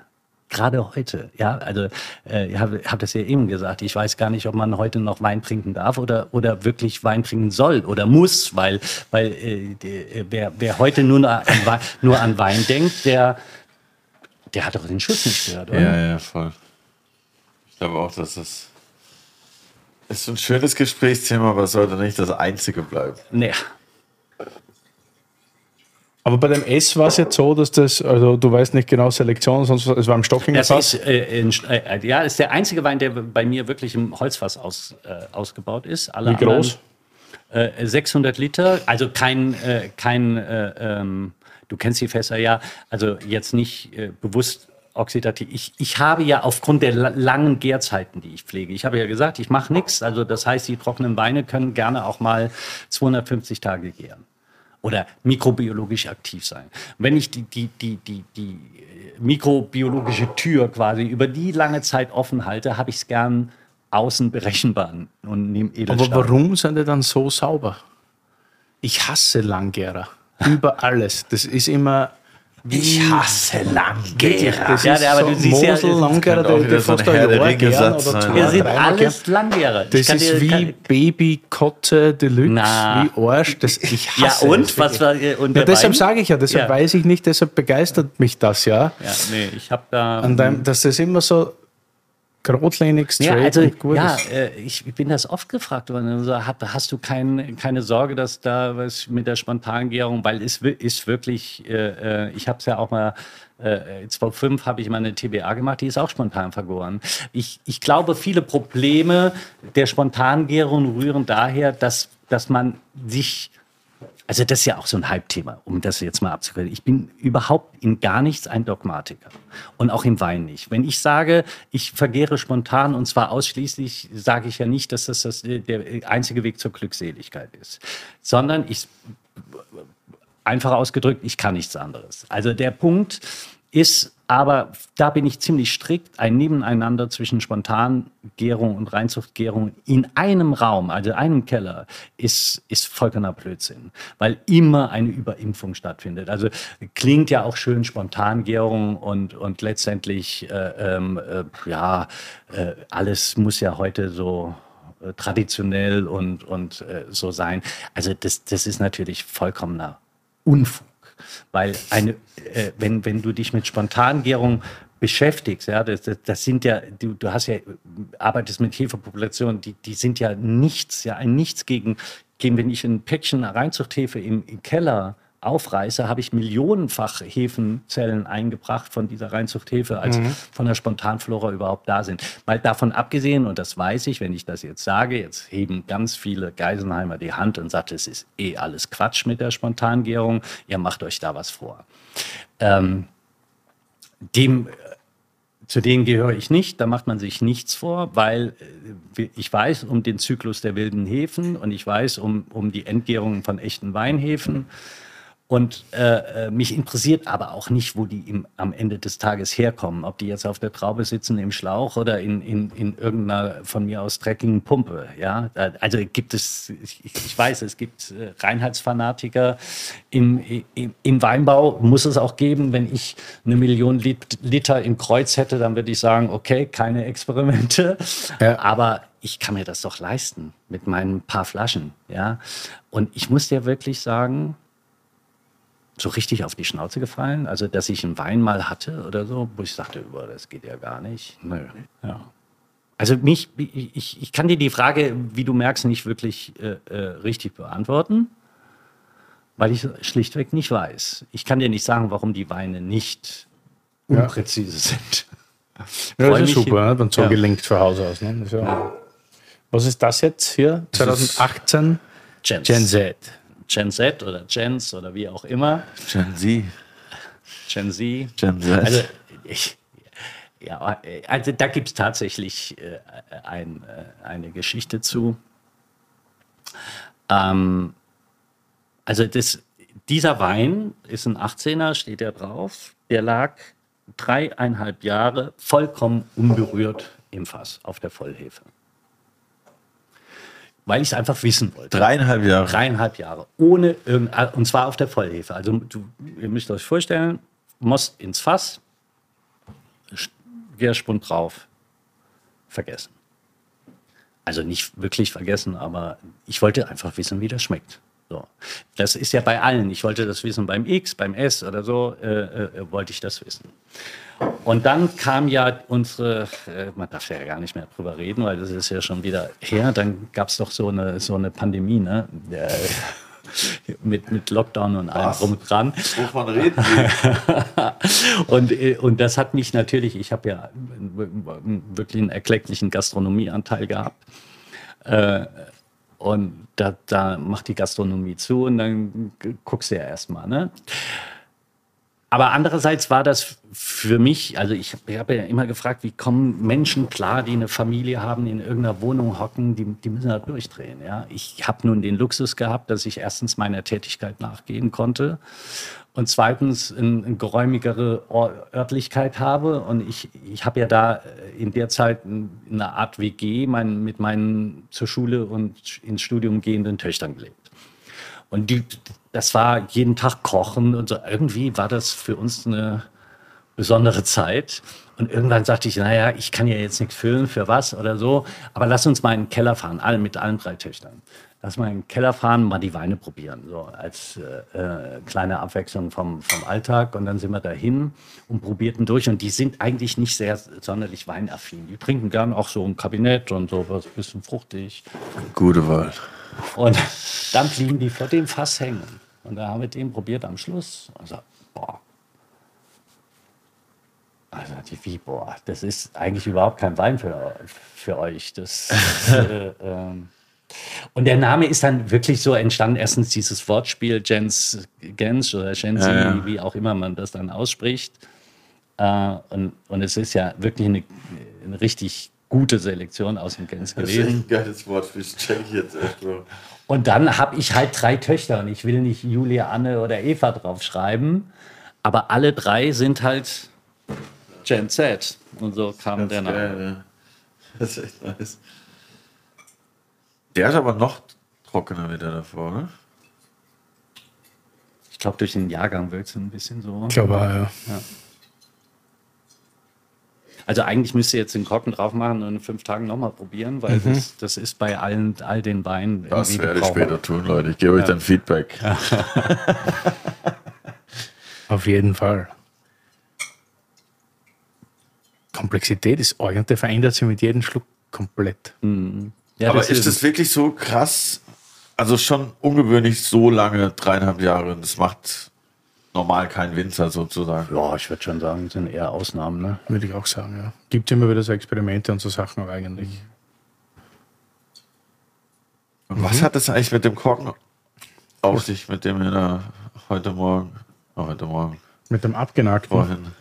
Keine Ahnung, ne? Ich ja, weiß auch nicht. Ich dachte, ich habe ihn abgebrochen, aber es fehlt einfach unten ein Stück. Das andere Stück war nirgendwo. Und ist die Maus jetzt in der Flasche? Sieht komisch aus. Sieht echt aus, als hätte eine Maus dran. Wo ist die? Die hat ja Wein aufgelöst. Deswegen mäuselt der Wein. Ah, daher, jetzt check ich Jetzt, heute geht ein Lichtlein auf. Glaube ich nicht, weil dann hätte ich die Folge bereits unterbrochen. Hast du das auch so wie ich? Ja, ich mag das überhaupt ja. nicht. Mhm. Und nochmal zu diesem Hof.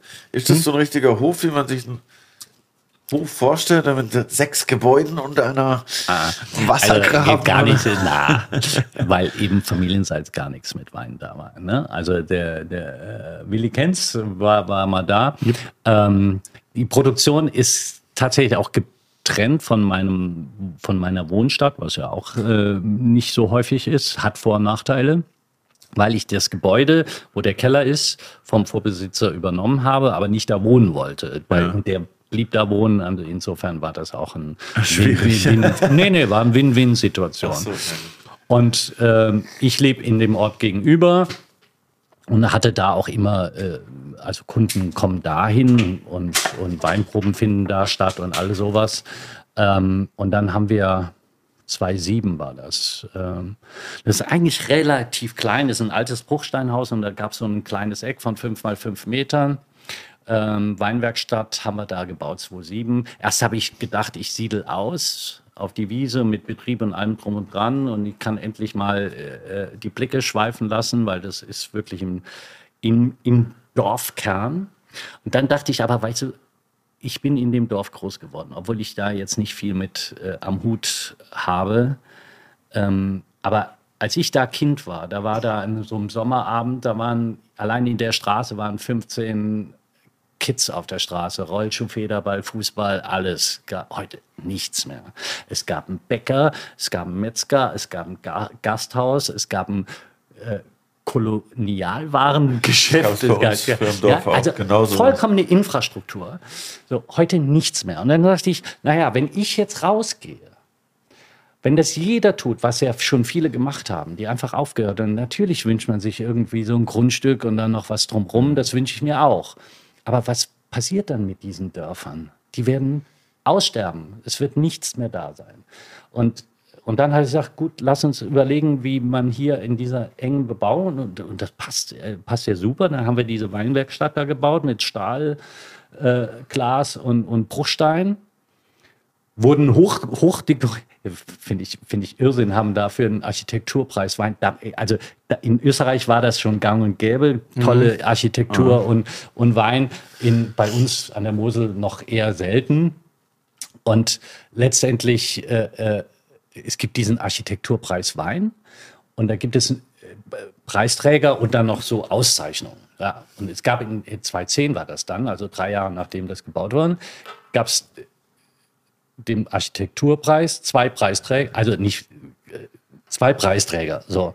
Was hat gewonnen? Das größte und das kleinste Projekt. Also die haben sich den Preis geteilt. Das größte Projekt war mit 18 Millionen Steinberg Kellerei im Rheingau und das kleinste Projekt war der Lubentiushof in, in Niederfell. Ja, aber das ist, ist, ist wirklich nett da. Und ich, nice. da ich ja eh kein offenes Weingut habe, also wo, wo jetzt äh, Laufkundschaft vorbeikommt, das hat wirklich gepasst. Und ich bin da. Voll also, nice. aber so nice. Einfach mal vorbeikommen. Ja, voll. Das wird, ja. wird, eingeplant an der Europa, bei unserer mehrjährigen Europa. Ja, ja, ja ich glaube, ihr habt ja jetzt einen Irre in der Weinwelt, ne? In jeder Region ist es schön irgendwie. Wo ja, voll. Es ist auch immer gutes Essen, das ist schon ja, ja. Win-Win-Situation. Haben wir noch ein Kabinett von Herrn Curly? Ohne geht nicht. Jawohl, das wollte ich hören. Hm. Tja. Und die Etiketten haben wir hier jetzt, da haben wir einen goldenen Fluss beim S. Hier ja, das ist Fluss. tatsächlich, das ist tatsächlich. Der kam der dazu dann irgendwann. Ja, du siehst sie verändern. Nee, nee. Ja, ja, aber da war noch nicht golden. Nein, war nicht golden. also, aber das Etikett ist von Anfang an da. Ich habe das damals selber abgepaust. Da gab es ja noch geil. keinen Scan. Von, von so 94 mit so Butterbrotpapier von der Landkarte sind die Höhenlinie, Straßen und so. Ja, so ist das Etikett entstanden. Aber ist da jetzt wieder mehr Action so bei dir? Also, ich meine, natürlich, ich als Wirt kann mir ja kaum vorstellen, wie viel Arbeit so im Weingarten ist, wenn man das alles alleine macht. Aber da du jetzt ja quasi nur noch den Lupentius-Hof machst, kommt da jetzt dann wieder mehr, mehr Action oder bleibt es das, was es ist? Naja, es ist, ist ein Prozess. Also jetzt, äh, äh, der, der Punkt ist ja, du machst das ja nicht von, von jetzt auf gleich. Also das Erste, was ich gemacht habe, ist, war ja immer mein Traum, bei mir gibt es keine typischen Jahrgangswechsel mehr. Also ich, das habe ich komplett eliminiert. Ich fülle jeden Wein unabhängig vom Jahrgang dann, wenn er, wenn er mir zu Pass kommt. Wenn ich sage, okay, ähm, das ist so und dann, dann mache ich eine Füllung und dann werden Weine aus drei Jahrgängen abgefüllt. Ja, ich war ja immer schon spät und hinkte hinterher und irgendwann habe ich dann gesagt, das macht ja überhaupt keinen Sinn mehr, ähm, da irgendwo auf irgendwelche Fristen äh, äh, Rücksicht zu nehmen, sondern ich will wirklich äh, mich davon oder habe das auch schon und meine Kunden verstehen das auch ähm, komplett gelöst weil das Thema ist tatsächlich Reife. Ich möchte, dass die Weine zeigen können, dass sie, äh, dass sie richtig, richtig geil reifen. So, das andere ist natürlich, ich, ich war ja äh, ziemlich absorbiert mit meiner Tätigkeit. Und da äh, ist natürlich, äh, der Lubensushof lief immer weiter und das war vor allen Dingen, der Keller war immer mein Ding. Das habe ich ja äh, nie aufgegeben. Und jetzt sind, sind natürlich Punkte, die, die einfach wieder zu, zu mehr aktivieren. Also, dass man rausgeht und Veranstaltungen macht, äh, einfach, äh, äh, das, das gehört für mich dazu, klar. Bei allem Wunsch nach Ruhe, den ich, den ich ja habe. Und, äh, ähm, aber, aber dafür ist es ja auch viel zu schön, in Gesellschaft reinzubringen. Ja. ja das als dass man da ja, vor allem, wenn du ein eigenes Produkt herzeigen kannst, nicht? Ja, Oder deine, ja. Deine eigene Arbeit. ja, das ist schön. Also ich, das ist für mich auch so eine, so eine, so eine Vorstellung, dass du sagst, okay, also mich muss es ja nicht äh, oder äh, ja, auch ein Wein ist natürlich endlich, aber, aber jetzt kommen wir wieder auf den Punkt mit den 35 Jahrgängen. Ne? Das ist einfach so, uff, das ist deins, ja, das stellst du auf den Tisch. Unabhängig davon, ob ich daneben stehe oder nicht, oder da bin oder nicht da bin, das ist meins. Ja. Und das finde ich halt schon sehr schön. Und hast du schon irgendwelche Projekte, die du oder irgendwelche Zukunftsideen, neue Gen Gen X, Gen Y, Gen. Gibt es da schon irgendwelche nee. Pläne, die du verraten kannst? Nee, also da bin ich, äh, also es gibt auch keine Pläne, die da wären und die ich nicht verraten wollte, sondern äh, ich bin wirklich so gestrickt, dass ich ähm, mir gar nicht so viel Gedanken mache, was morgen sich verändern muss oder so. Also da nochmal, ähm, da unser, um, unser Umfeld, wie es sich darstellt, äh, hält Fragen genug bereit. Ja, da muss ich mir noch nicht selber noch ein paar Weinfragen stellen. Das ist, ähm, ja, das, nee, es gibt da nichts. Ich möchte, das war ja ein bewusster Schritt, ich möchte, dass es mich trägt. Ja, das ist einfach, das ist natürlich ein Ding. Also, weil äh, Schönheit sterben macht keinen Sinn. Ja, äh, das ist klar, aber äh, das ist, ist für mich eine Form von wirklich Pragmatismus dass ich sage, okay, ich habe mich immer mit dem Wein intensiv auseinandergesetzt. Und da kommen wir wieder und trotzdem so eine, so eine Art Distanz davon, äh, äh, ja, dazu behalten. Das ist mir auch äh, nach wie vor wichtig. Und trotzdem stecke ich da all meine Ideen rein. Ja? Also ich mache mir schon äh, Gedanken wie, das merkt ihr ja auch bei diesem Wein, äh, was, was, äh, was kann ein Wein ausdrücken oder äh, was soll er oder welche Geschichte erzählt er? Ist die langweilig, ist sie spannend, ödet die mich an oder alles das kann man ja. Ne? Und aber so Pläne, nö. Schau mal, ja, ich bin, ich bin ja jetzt auch schon im Alter, wo man, wo man sagt, okay, jetzt habe ich schon 30 Jahrgänge und ich sprach von 35 oder 40. Ja, ja. ja damit, damit, ist das ist ja alles gesagt. Ja. Ja. Hast du denn auch einen wunderbaren Song dabei für unsere Terroir Adiletten Playlist auf Spotify? ja, ich habe das ja auf Spotify. Ja, ich habe das ja, äh, äh, eigentlich müsste ich ja jetzt was, was Klassisches, äh, äh weil das halt mein Metier ist, ja. Also, ähm, da, äh, aber ich glaube jetzt in so einer Playlist von, äh, von Da euch, ist alles drin. Ist das, alles drin, ja, ja. Von Mozart, Beethoven über okay. Slipknot. Also würde, würde Slipknot haben wir. Bestimmt. Nein, aber äh, ich war ja nie festgelegt. Ne? Also es hatte, ich habe mich mit, dem, mit der Klassik beschäftigt. Doch, ich habe äh, eine, eine, große andere Leidenschaft war, äh, also ich habe Musik kreuz und quer gehört, auch wenn ich davon dann nicht so viel verstand wie von der klassischen Musik. Und eines ist immer so, äh, so äh, eine Konstante gewesen über all die Zeit, das war äh, Tom Waits. Oh, nice. Weil der transportiert bei mir auch so Bilder, ja, also so irgendwie so so so Stimmungen, die ich mag, also irgendwo so so Kellerlöcher morgens um fünf äh, ja. äh, und, und, das kann er gut. Und dann hat er natürlich auch ein ganz breites Spektrum. Der hat ja wunderbare äh, äh, äh Songs gemacht, aber er hat natürlich auch äh, zugelangt. Und nee, dann nehmen wir einfach von Tom Waits Time. Time finde ich gut. Tom Waits Time eingeloggt. Sehr gut. Terroirs Adiletten. Spotify-Playlist wurde heute auf jeden Fall qualitativ aufgewertet. Nach, oben, nach oben geschoben, auf jeden Fall. Wir sind jetzt auf einer Skala von 1 bis 10 auf 1,2. Okay. ja. Ja, nice. Hast du denn noch eine Frage an unseren Willibär hier oder an mich? Ja, also Fragen, Fragen äh, kann, man, kann man ja viel. Alles. Letztendlich ähm, an Willi, weil ich das ja, ich finde das ja super spannend, wie ich, also es war wirklich 2010 Fischerklause oder sonst was. Ja, also ich meine. Ein bisschen später, 2012 ja. war ich da, glaube ich. 11, oder so, 11, ja. Und zwar das Sommerfest, gell? Ja. Ah, ja und, und Klingt jetzt schon legendär. Du, du in der Krachledernen hast dich aber irgendwann hingelegt, weißt du das noch? Ja. Und dann ging der Fest weiter. Und irgendwann drei Stunden später, ich dachte, das, du seist da wirklich fertig mit dem Fest, standst du da und hast gesagt, gefragt, ob es noch irgendwas zu trinken gibt. Ich bin wiedergekommen. ja, ja, du bist halt tatsächlich Das hatte ich früher tatsächlich öfter, dass ich müde geworden bin, richtig müde, habe mich dann ein bis zwei Stunden hingelegt oder einfach die Augen zugemacht irgendwo und dann bin ich wiedergekommen. Wie ein Mensch zum Trinken.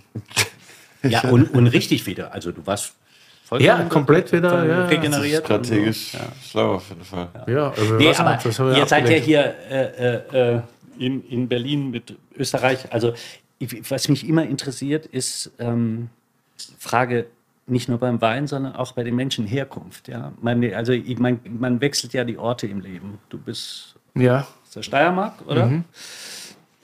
Und äh, wa- äh, warst da und dort. Was, was bedeutet Herkunft? Was nimmt man mit? Oder wodurch ist es nur, ja, gut, ich bin da halt groß geworden.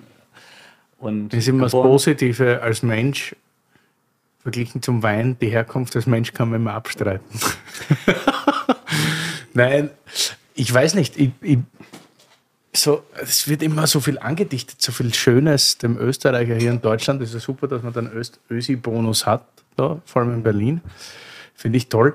Ich weiß gar nicht, ob da so viel, das ist jetzt für alle österreichischen HörerInnen etwas schwierig, verständlich wahrscheinlich, aber ich bin sehr gern hier in Deutschland, obwohl alle immer sagen, die scheiß Biefke und so, aber es, es läuft hier einfach ein bisschen... Wer sagt es läuft hier ein bisschen ehrlicher, geradliniger und auch besser organisiert als, als in Österreich. Was dann auf der anderen Seite auch immer so sympathisch wirkt als Österreicher, aber eigentlich ist sehr viel sehr nervig. Ja, aber das Und ist ja überall ja, also, nicht. das ist ja überall. Nee, der, der Punkt ist das, was, was, was nimmt man mit da, wo man, also bei, bei mir war es ja so, ich wollte ja gar nicht bleiben, wo ich bin. Ich wollte, äh, Ja. äh, das ist, äh, also diese, dieser Fluchtgedanke ist, äh, hat ja auch was mit Herkunft zu tun. Ne?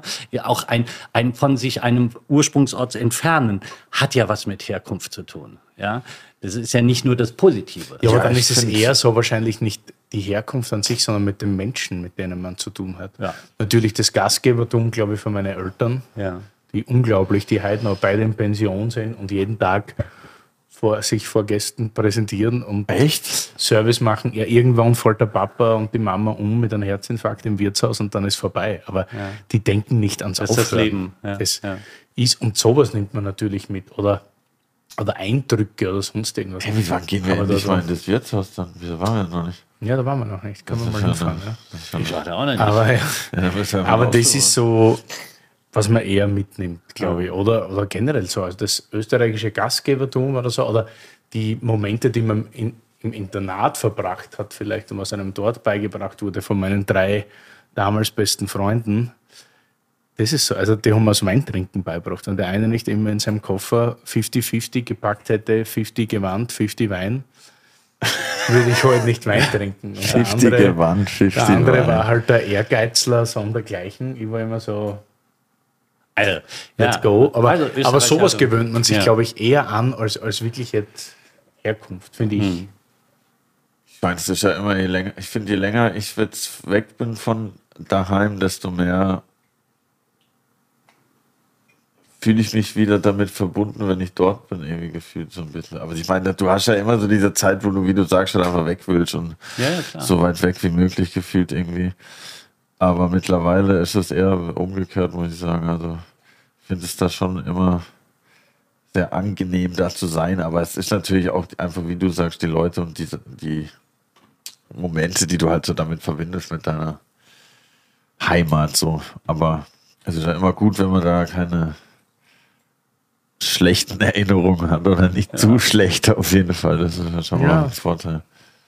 Aber ich glaube, das ist eher so immer menschlich und charakterlich geprägt, als wirklich so für. Ja, das prägt. Ja, aber Von du bist schon so richtig, so, du repräsentest das ja schon sehr Österreich zu sein. Gefühlt. Also, also weißt du, was ich meine? Wenn ich jetzt äh, nach Österreich kommen würde, würde ich wahrscheinlich nicht die ganze Zeit sagen, yo, ich bin auch Digger-Fan, Bro. Verstehst? Also, das ist ja, glaube ich, schon nochmal ein bisschen ein Unterschied, wenn du aus Österreich kommst, wie wenn du halt jetzt aus Deutschland kommst. Irgendwie. da habe ich so das Gefühl, das soll jetzt auch kein Vorurteil sein. Weil die Österreicher hier in Berlin sehr beliebt sind und der Berliner in Österreich eher nicht so. Ja, das macht natürlich Sinn, aber das, ich, ich glaube, das würde jetzt, wäre jetzt auch nicht nur in Österreich so, egal in welchem Land wäre das so, dass jetzt nicht unbedingt Ja, das kann sein. so irgendwie. Aber ich finde es gut. Ja. Ja. Ich, ja, ich meine, das kann man auch nicht verlernen. Also ich finde, das soll man. Nee, aber bei dir kommt das immer auch so aus Leute- dem Herzen. Am meisten ärgern mich so Leute, die dann irgendwo wohnen, zwei Jahre und dann reden sie plötzlich anders. Ja, das Ich meine, Entschuldigungen. Dialekt Ja, von die, schlimm. das, das Schlimm, ist. Attitüde. Da Ja, ist das ja ist eben so. äh, nichts Ich rede ja auch immer noch wie in Stuttgart, obwohl alle hier immer denken, ja, du bist aus Stuttgart, aber ist mir mittlerweile egal. Aber ich kenne halt auch Leute, die reden mittlerweile dann, wenn die mit mir reden, so, und wenn ein anderer reinkommt, so, hallo, wie geht es dir? Hast du Lust auf ein Wasser? Und ich denke mir so, Bro, was ist mit dir los? Das ist ja komplett cringe. Ja, ja, stimmt. Aber ja, ich glaube, wenn das so aus dem Herzen kommt wie bei dir, ist das immer alles super. Tja, also ich, ich, ich finde das immer so interessant, so Lebenswege. Ne? Und äh, wa- was man mitnimmt, ist, glaube ich, mehr, als man, als man sich in jungen Jahren denkt. Ja, schön. Ja. Aber ich, ja, Bestimmt, ja. Aber es, es hat ja nicht nur damit zu tun. Also es ist äh, letztendlich Gottes schöne Welt. Ja? Also ich Steiermark, ich, ich hatte mal so eine wirklich eine Krise mit, mit Wein oder sonst was und dann musste ich in die Steiermark fahren und, und da die Weine saufen und dann wusste ich, dass das richtig geil ist. Diese, dieser Beruf. Echt? War so. Ach so, wirklich, Ja, oder? ja, Hat dich wieder war back so. on track gebracht. Da war ich, war ich da beim, bei Muster und äh, äh, Veric und Okay, ja. so, und äh, ich war total geflecht. Also der erste Reflex war, ich baue jetzt alles bei mir ab und ich will in, in so Weine machen, wie die machen. Ja. Das ist halt gut. äh, Das haben wir nicht mit dem Riesling, der eignet sich da auch nicht so super für, für, für, für die Art. Und, aber was die da machen, ich finde das großartig. Ist auch saugeil, ja. Ja. Sind wir alle, haben wir alle Fragen geklärt? Oder? Curly handelt ja ab. Ja, gar nicht. Ich, ich frage noch. Ja, ich könnte jetzt picken bleiben. Es ist gerade so eine gute Pickenbleib-Stimmung. Ja, Was sauwarm ist. Bleiben. Kennst du picken bleiben, ne? Ja, klar. Das ist Österreich. Das nehme ich Kleben mit bleiben. von zu Hause. Ja, picken bleiben. Karten spielen. Karten spielen, ja. Ja, ich finde das geil, so ein philosophisches Ende. Das ist geil. Ja, Ja, gut. Noch auslaufen lassen. Ja. Ja, das auch ein bisschen weiterreden einfach in dieser Stimme. Ja, den zum noch ein bisschen Kabinett bringen. Oh ja, der Kami ist übrigens tatsächlich 1A. Schon wieder, gell? Kabinett. Kabinettbotschafter. Ja, ist es so. Du, du, du trinkst äh, lieben gern Kabinett, habe ich jetzt rausgehört. Auch wenn er äh, korkt. Ich trinke äh, generell auch korkenden Wein. Also wenn ihr eine Flasche Kork habt, die daheim ist bei euch, schickt, ihr einfach rum. Grand Grüß, gern gesehen bei mir. Auch korkend ist mir komplett Curly egal. Charles Porto sogar. Schickt rum, ich zahl's Foto, schicke, verlinke euch auf Insta, gönnt euch rein. Aber schickt's bitte ins Büro zu Lenny. Adresse kommt dann per Insta. Ja, ich finde Kabi geil. Ich meine, mittlerweile trinke ich natürlich nicht nur noch Kabi so, aber ich glaube, ich habe am meisten Curlys Kabi getrunken von allen. Also da kann ich da eine Hand ins Feuer legen. Auf jeden Fall. Ich war letztens am Altglas-Container und meine Freundin stand so neben dran so, hä? Das sind ja alles deine Flaschen. Und ich so, ja, ja, ja, weiß ich auch nicht, wo die herkommen. Zweierkabel brauche ich noch ein paar Flaschen. Da habe ich nichts. Ja, ja. Schauen wir mal. Also Kabi-Mangel ist was äh, Brutales. Also da kann man wirklich leiden, wenn du keinen Kabi mehr hast im, im Haus. Das ist, äh, das ist schlimmer wie keine Einer Zigaretten meiner mehr. Golden Rules im Buch ist auch immer eine Flasche Kabi in den Kühlschrank. Das ist important. In diesem Sinne, macht euch ein Flaschenkabinett auf. Prost. Ja, cheerio. Ich Danke fürs Kommen. Aber Vielen Dank, so dass du da gern. warst. Curly, danke, Willi. Jetzt gehen wir eine rauchen. Oh, yes, baby.